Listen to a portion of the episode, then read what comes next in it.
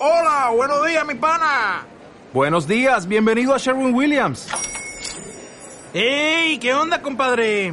¿Qué onda? Ya tengo lista la pintura que ordenaste en el ProPlus app. Con más de 6.000 representantes en nuestras tiendas listos para atenderte en tu idioma y beneficios para contratistas que encontrarás en aliadopro.com. En Sherwin Williams somos el aliado del PRO.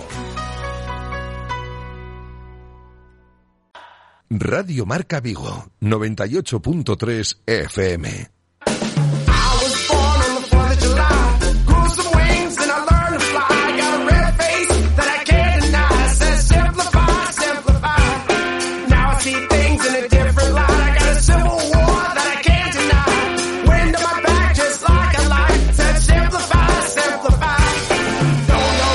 Marcador Vigo con José Ribeiro.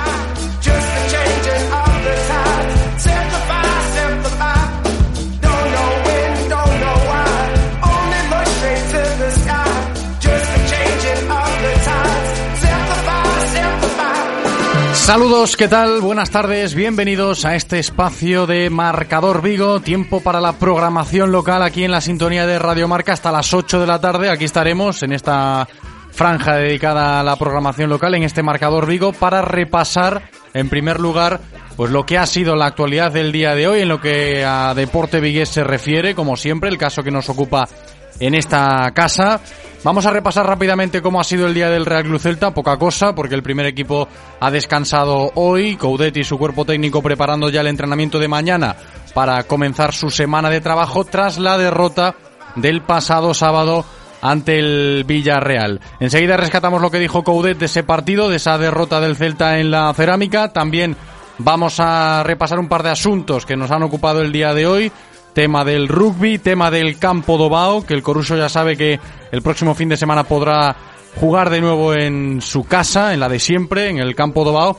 Y lo de la derrota del boxeador de la vieja escuela, el pugil vigués de origen dominicano, La Sombra Martínez, también nos ha ocupado bastante en el día de hoy, que ha perdido su cinturón de campeón de España de peso super welter. Enseguida hacemos ese repaso y después de repasar todo lo que nos ocupa la actualidad a esta hora de la tarde, pues tendremos una nueva tertulia con los peñistas del Real Club Celta. Hoy estarán por aquí Luis Suárez de la Peña Fauteza y Ángel Prado de Comando Celta. Pero antes, lo dicho, un repasito rápido ¿eh? a los temas más destacados a golpe del lunes 14 de marzo aquí en el Deporte Vigués.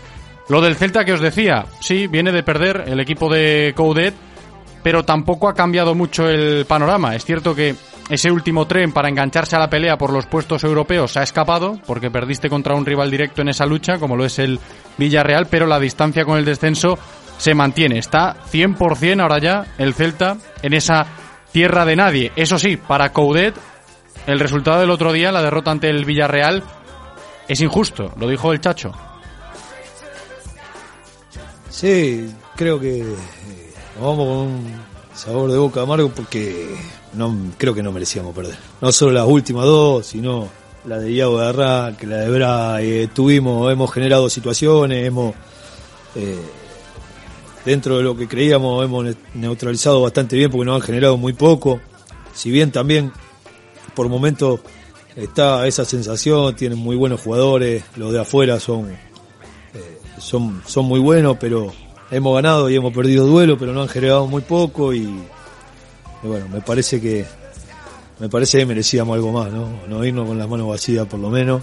Eh, creo que el equipo se vio bien. Eh, hemos, eh, aparte de un rival de muchísima jerarquía, hemos tenido bastante tiros a portería, gol y, bueno, tenemos que seguir trabajando y, generar más y, bueno, si, con las sensaciones que creo que que han quedado, son malos partidos que, eh, que vas a ganar, que, como hoy que no, no tocó perder ante un gran rival de muchísima jerarquía, no vuelvo a repetir. Eso dijo Coudet el sábado tras la derrota. Las explicaciones del entrenador del Real Club Celta, lo que os decía yo antes, hoy están descansando, tienen el día libre y mañana martes volverán al trabajo ¿eh? en la Ciudad Deportiva Afauteza, el primer equipo del Celta, las órdenes de Coudet para pensar ya en el próximo compromiso, el domingo que viene en casa, en Abanca Balaídos, ante el Real Betis Balompié. Más cosas que nos ocupan en la actualidad del deporte vigués a golpe de lunes. La portada del diario Marca hoy dice eso de rugido mundial. Hoy se habla y mucho de rugby tras la victoria de la selección española en el día de ayer ante Portugal. El 15 del León le ganó a los portugueses encadena seis victorias y con esto pues certifica su clasificación para el Mundial 24 años después, por segunda vez, la selección española. Esto es una magnífica noticia para aplicar también a nuestro territorio. Por eso hemos hablado en el directo Marca Vigo de hoy con uno de los directivos del Caleido Universidad de Vigo Rugby, Adrián Lago en este caso, que valoraba así, de esta manera, lo que significa para el club vigués la victoria de la selección española. Y tenemos esa visibilidad mediática del rugby a raíz de la clasificación para el Mundial de la selección española pues eso, pues lo que comentábamos antes, eh, los niños eh, le llama la atención, posiblemente a lo mejor ayudaría, a, digamos, a integrarnos o a desarrollar el rugby escolar. Pues esta reflexión es interesante, ¿eh? porque seguro que sirve de mucho lo que han conseguido los integrantes de la selección española de rugby absoluta para que, como decía Adrián Lago, pues los más pequeños en las ciudades, en este caso Vigo, los puedan tener como referencia y siga potenciándose aquí en la ciudad olívica el deporte del oval. Más cosas. Actualidad también es lo que está pasando en torno al Corucho. ¿eh? Ayer el Corucho ganó 0-3 en Salamanca, en el Elmántico. Está ya a un punto de meterse en los playoffs de ascenso a Primera Federación. ¿Cómo ha cambiado el cuento? En el Corucho. Y desde esta semana el cuento cambiará también contando con el escenario, porque ya el próximo fin de, y esto es oficial, el Corucho volverá a jugar sus partidos como local en el campo Dobao. Vaya tapete, vaya césped nuevo que han instalado allí en el campo Dobao. Luce de maravilla, nos lo explicaba de esta manera hoy nuestro compañero Raúl Rodríguez. Los técnicos ya han dado el ok. El equipo va a entrenar eh, jueves y sábado en, el césped y el domingo pues a disfrutar con un terreno eh, que ofrece una imagen realmente maravillosa que ha crecido en ancho, se le ha dado aproximadamente eh, metro y medio más de ancho por cada, por cada lado. Eh, vamos a estrenar también iluminación porque el partido del domingo va a ser a las seis de la tarde. Eh, pues un derby que va a arrastrar a, muchos aficionados de Pontevedra, muchos aficionados de, de, Vigo van a salir de Balaídos y se van a poder acercar a Albao. Vamos, un día de fiesta total y esperemos que, acabe de manera alegre. Ya lo sabemos a golpe de lunes, ¿eh? pinta bien ese partido del Corucho del domingo a las 6 de la tarde en el nuevo campo Dobao para recibir al Pontevedra, ¿eh? con césped nuevo, iluminación nueva y derby de altura. Corucho Pontevedra con mucho en juego. Además, a ver qué tal le va al Corucho en su remodelada casa, el campo Dobao con nuevo césped. Y ya por último nos quedábamos con lo que nos decía en el día de hoy el entrenador del boxeador Vigues, La Sombra Martínez. Eh, charlábamos con Manu Jiménez, porque La Sombra viene de perder el sábado ese combate por el título de campeón de España Super Welter, perdió el cinturón con bastante polémica, un caos técnico que prácticamente nadie entendió, salvo los colegiados del combate y el ganador del mismo pero sí que aparecieron muchas críticas en torno a esa decisión polémica por la cual la sombra perdió su título de campeón de España. Eso sí, tiene revancha, los ánimos un poquito tocados, ¿eh? nos decía esto Manu Jiménez. Eh, quemado, con más ánimo que nunca de recuperar ese título porque lo tengo firmada, la revancha, porque como sabía que podía pasar esto, eh, firma un contrato aceptando ir allí, pero con vuelta ganásemos o perdiendo. Pues lo habéis escuchado, ¿eh? tendrá revancha la Sombra Martínez, esperemos que en Vigo, ojalá pueda concretarse ese combate de revancha aquí en alguna instalación de nuestra ciudad para que la Sombra Martínez pueda pues volver a conquistar su título de campeón de España en su ciudad, en su tierra. Esperemos que así sea. Vamos a escuchar unos consejos publicitarios y a la vuelta ya estamos en la tertulia de Peñas con Luis Suárez y Ángel Prado. El deporte. Radio Marca. Si pensamos en automóviles, hay fechas que marcan un antes y un después. 1909 nace Audi. 1916 nace BMW. 1926 nace Mercedes-Benz. 1982 nace Autorosas. Llegamos con la intención de ofrecerte la mejor experiencia automovilística con una amplia selección de marcas premium para que vivas y sientas la conducción. Autorosas. Ahora más que nunca seguimos apoyando el deporte vigués. Autorosas. Disfruta conduciendo. ¿Has visto en la tele el niño de 11 años que se ha graduado de física en solo 9 meses? Pues a mí me han entregado mi nuevo Renault Capture en menos de 30 días con Renault Fast Track y no veo a nadie entrevistándome en la puerta de casa. Te esperamos en Talleres Rodosa, tu concesionario Renault y Dacia en Vigo, Nigrán, Cangas, Ponteareas y Ourense. ¿Quieres dar tu opinión en Radio Marca Vigo?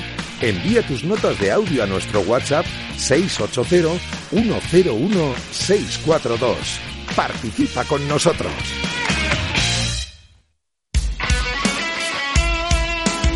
Radio Marca se emoción. Radio Marca.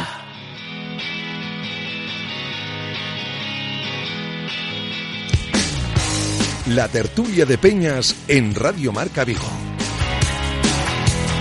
You on your own. You do as you please.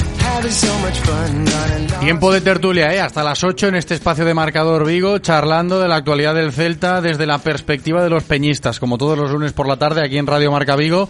Está hoy por aquí Ángel Prado de Comando Celta. Ángel, ¿qué tal? Hola, buenas tardes, todo muy bien. Muy buenas, bienvenido. Y Luis Suárez de la Peña Fauteza. Luis, ¿qué tal? Hola, ¿qué tal José Ángel? Hola, ¿qué tal todos? Muy buenas, eh, bienvenido Luis. Ha- Hazlo por Luis, ¿eh? ¿Os acordáis de la campaña? Pues es este señor, eh, Luis Suárez, que ya entró alguna que otra vez en directo Marca Vigo, lo reconoceréis por su voz algunos seguro, pero se apuntó a esto de las peñas, eh, las peñas de, de lo, a esto de las tertulias de las peñas, quiero decir. Luis, encantado de recibirte por aquí por las tardes, ¿eh? Gracias por, por invitarme.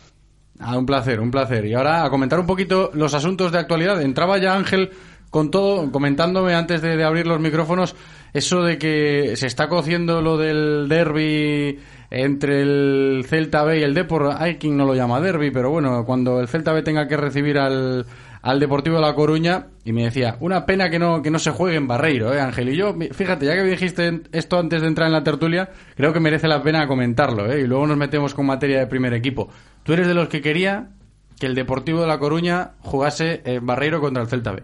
Sí, yo para mí el, el partido tenía que ser en Barreiro, es donde juega el Celta B todos sus partidos y es el campo que merece en estos momentos con la categoría que tiene. Es que, fíjate, eh, a ver, esto lo comenta Ángel ahora. Luis, yo no es que lo tuviese aquí encima de la mesa.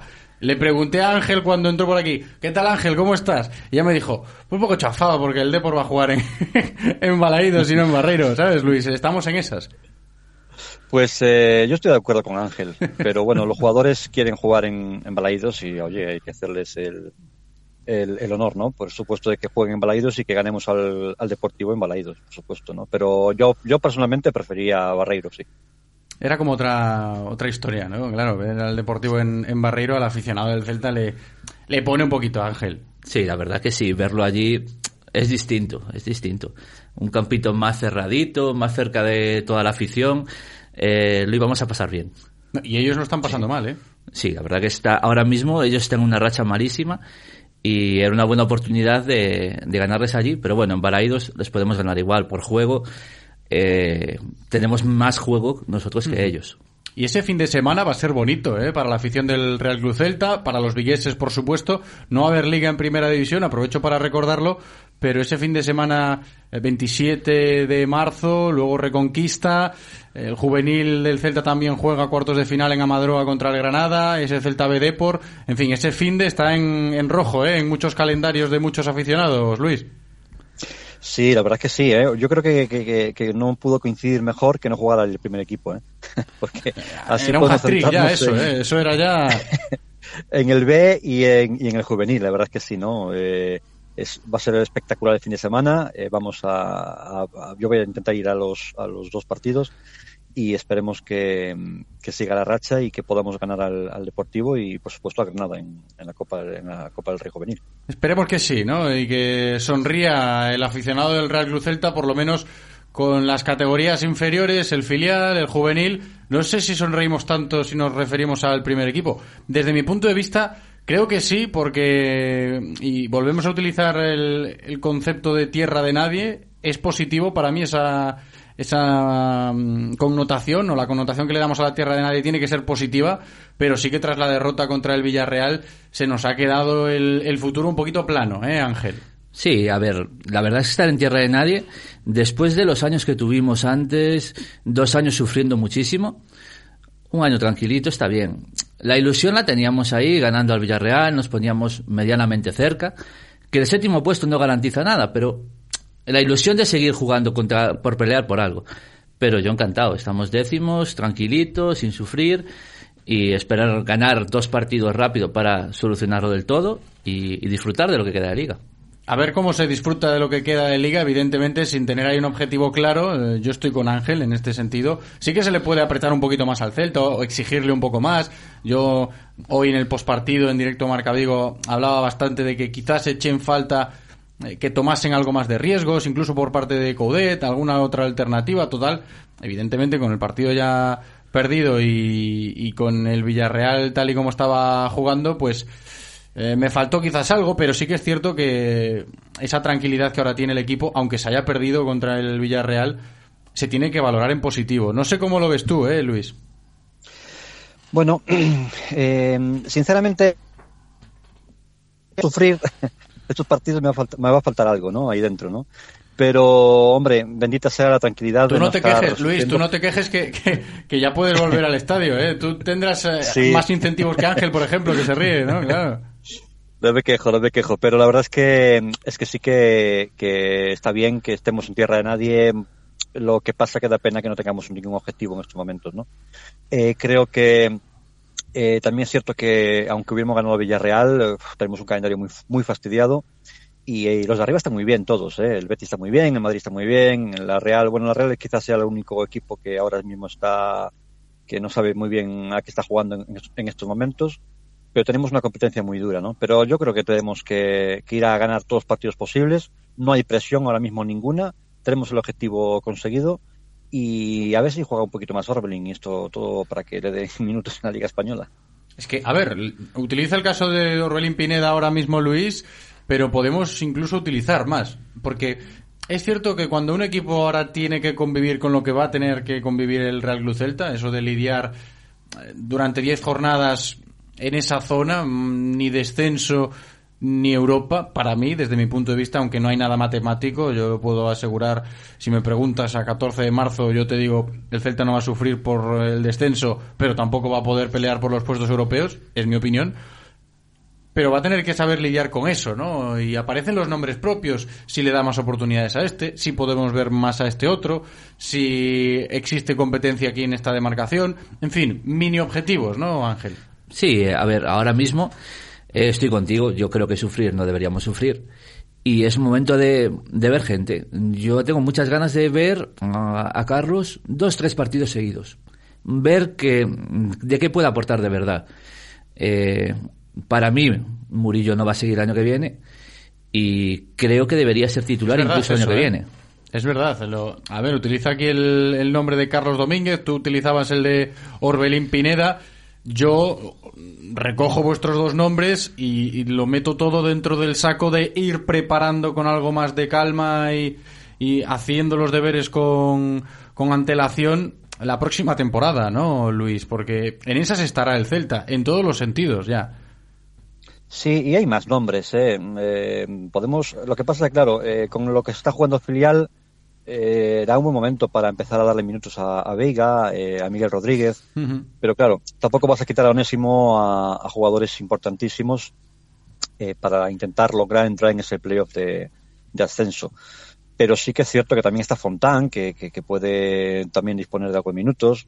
Eh, Carlos, como bien decía Ángel, eh, que ya la, la, temporada pasada jugó creo que los últimos cuatro partidos y lo hizo de maravilla. Sí. Y bueno, y Orbelín Pineda a ver si se, se le da un poquito más de, chance en estos, en estos últimos partidos, ¿no? Y, ir, ir, buscando los jugadores que no, que no van a estar el año que viene, como bien decís Murillo, eh, pues, eh, oye, eh, yo creo que no es momento de que se ponga a jugar. Incluso yo veo, veo fuera del Celta mm, a, a Gallardo. No sé si Gallardo debería seguir eh, disfrutando de muchas titularidades, a pesar de que lo hace muy bien, ojo, eh, que no, no es porque lo haga mal, sino porque hay que poner los jugadores que van a, a seguir la temporada que viene con, con total garantías. Es interesante lo que dice Luis y, y, de ahí la cuestión que también podemos utilizar porque volvió a ser titular Tiago Gallardo el otro día en la cerámica, ¿eh, Ángel? No sé cómo abordar este caso, ¿qué os parece? Yo es que ya no sé si busca más eh, poniéndolo titular el tener a Mina para segundas partes y que el equipo no se te venga tan abajo de quitar los titulares y se te hunde el equipo. Eh... Que le pasó un poquito eh, contra el Villarreal, incluso a Coudet. A mí me dejó un poquito de dudas esa situación, ese planteamiento como que si le costaba un poco hacer los cambios, creo que se cayó un poco el equipo hasta el final, de hecho hace los cambios y luego las ocasiones así a ráfagas llegaron al final. Sí, yo creo que el problema es ese, que no confía suficientemente en lo que tiene e intenta buscar cosas para que el equipo, con pequeños cambios, que siga manteniéndose.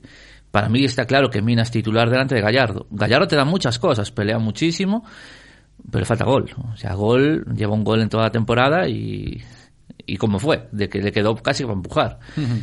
Entonces, quizá está buscando mezclar eso, mezclar los más titulares con algún suplente para después no tener tanto suplente junto a la vez. Sí, esto puede ser algo a tener en cuenta también, ¿no? Los planteamientos de Coudet. ¿Qué te pareció el otro día a ti, Luis? Bueno, eh, yo creo que creo que tardó mucho. No, el Celta en la segunda parte el Villarreal eh, fue superior hasta que metió el gol. El Villarreal, yo creo que fue superior al Celta. Y ahí es donde Coudet tenía que haber atajado, ¿no? Ese, ese planteamiento de Villarreal y esa, ese empuje que tuvo, ¿no? Metieron el gol y el Villarreal, Villarreal solo tuvo que aguantar. Es cierto que no tuvimos suerte, pero tardó mucho, muchísimo. Y sobre todo meter a, a Pineda eh, en el minuto 87 y a Tapia, eh, sacar a Denis, que es un jugador súper creativo, que aunque tampoco estaba haciendo un gran partido, pero es un jugador que te puede dar ese último pase, eh, o forzarte una situación peligrosa, como por ejemplo contra el Mallorca, ¿no? Que, provocó ese penalti. Eh, yo creo que fue un error para mí, meter tanta a Pineda y sacar a Denis del campo. Jugadores con talento es lo que hacía falta justamente en ese partido. Eh, y Tapia no te va a dar ese talento. Tapia te va a dar trabajo destructivo, pero no talento para el último pase, ni para tirar, ni para eh, crear ni para tener un poquito de magia, ¿no? Esa, esa imaginación que, que, nos hacía falta en esos momentos. No, y en cinco minutos eh, poco, poco podrías aportar aunque tuvieses mucho talento. Estoy un poco de acuerdo claro. contigo, la verdad, eh, Luis, a la hora de realizar esas lecturas. Y estaba repasando aquí otra historia que nos ha ocupado bastante en el día de hoy. Creo que a todos los clubes de la liga y a todos los compañeros que cubren los clubes de la liga de fútbol profesional, el tema de la actualización por parte de eh, la entidad que preside Javier Tebas, de los límites salariales y ver cómo el Celta escala dos peldaños, es el octavo en la Liga de Fútbol Profesional del Celta, hablando de su límite salarial, lo aumenta un poco con respecto al verano pasado y no sé qué os dicen a vosotros estos números o estas cifras, Ángel. Eh, yo creo que ahora mismo no se gastó mucho en diciembre pensando en el mercado de verano.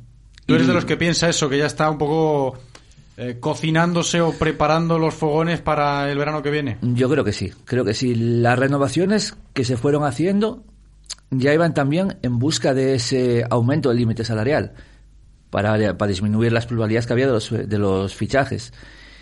Y al no gastar nada, mm, yo creo que ahora se va a hacer un esfuerzo, aparte, campaña del centenario, eh, buscando potenciar un poco el equipo. Hay jugadores que se escuchan por ahí, eh, el delantero podría ser José Lu, y son jugadores que ne necesitas gastar un dinero en él.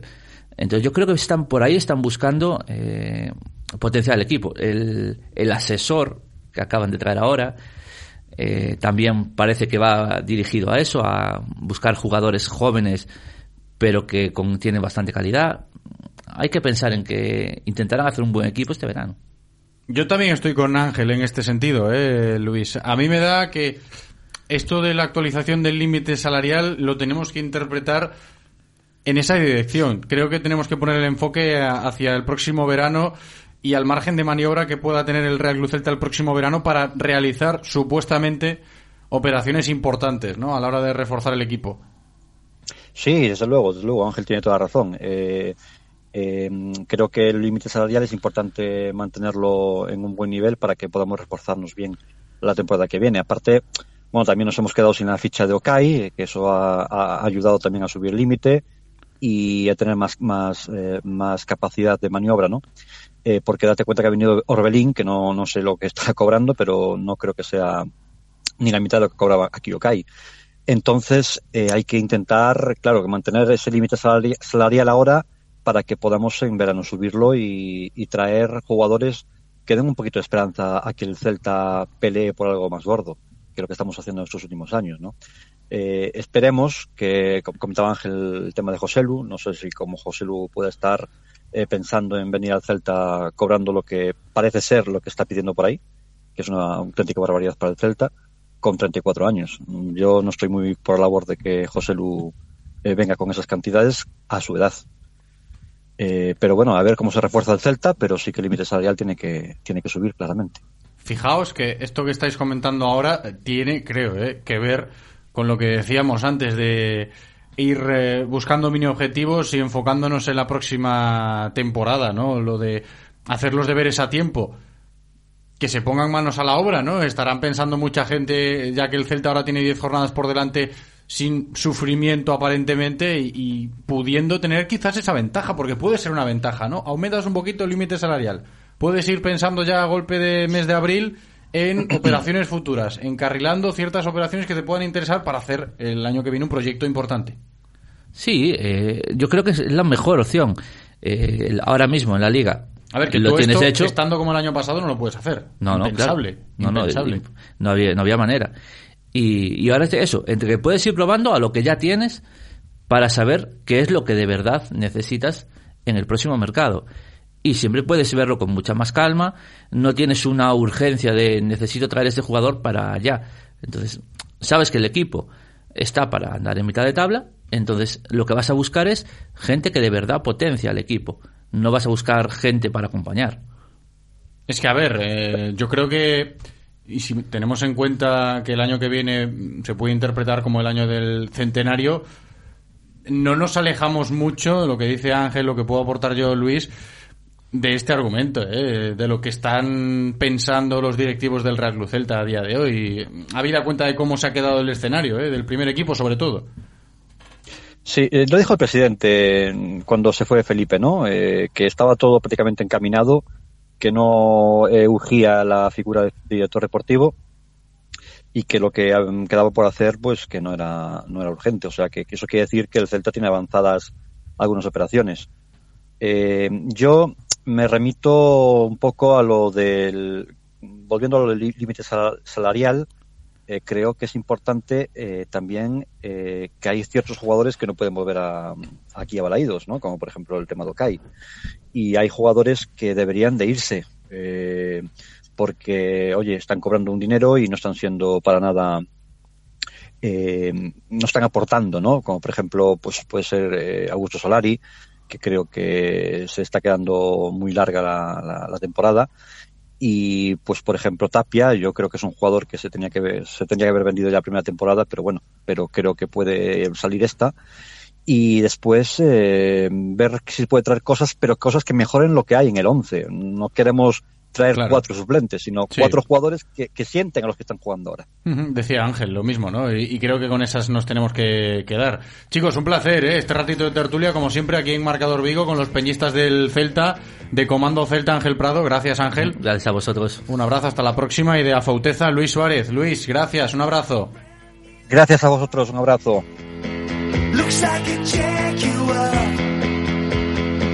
It's got que llegamos a las 8, que cerramos este espacio de marcador Vigo, devolvemos la conexión, cerramos la programación local, dándole las gracias a Andrés por cumplir como siempre en la técnica y a vosotros por estar al otro lado escuchándonos. La radio sigue ¿eh? con la previa del partido del Mallorca y el Real Madrid en marcador. Me despido hasta mañana, chao.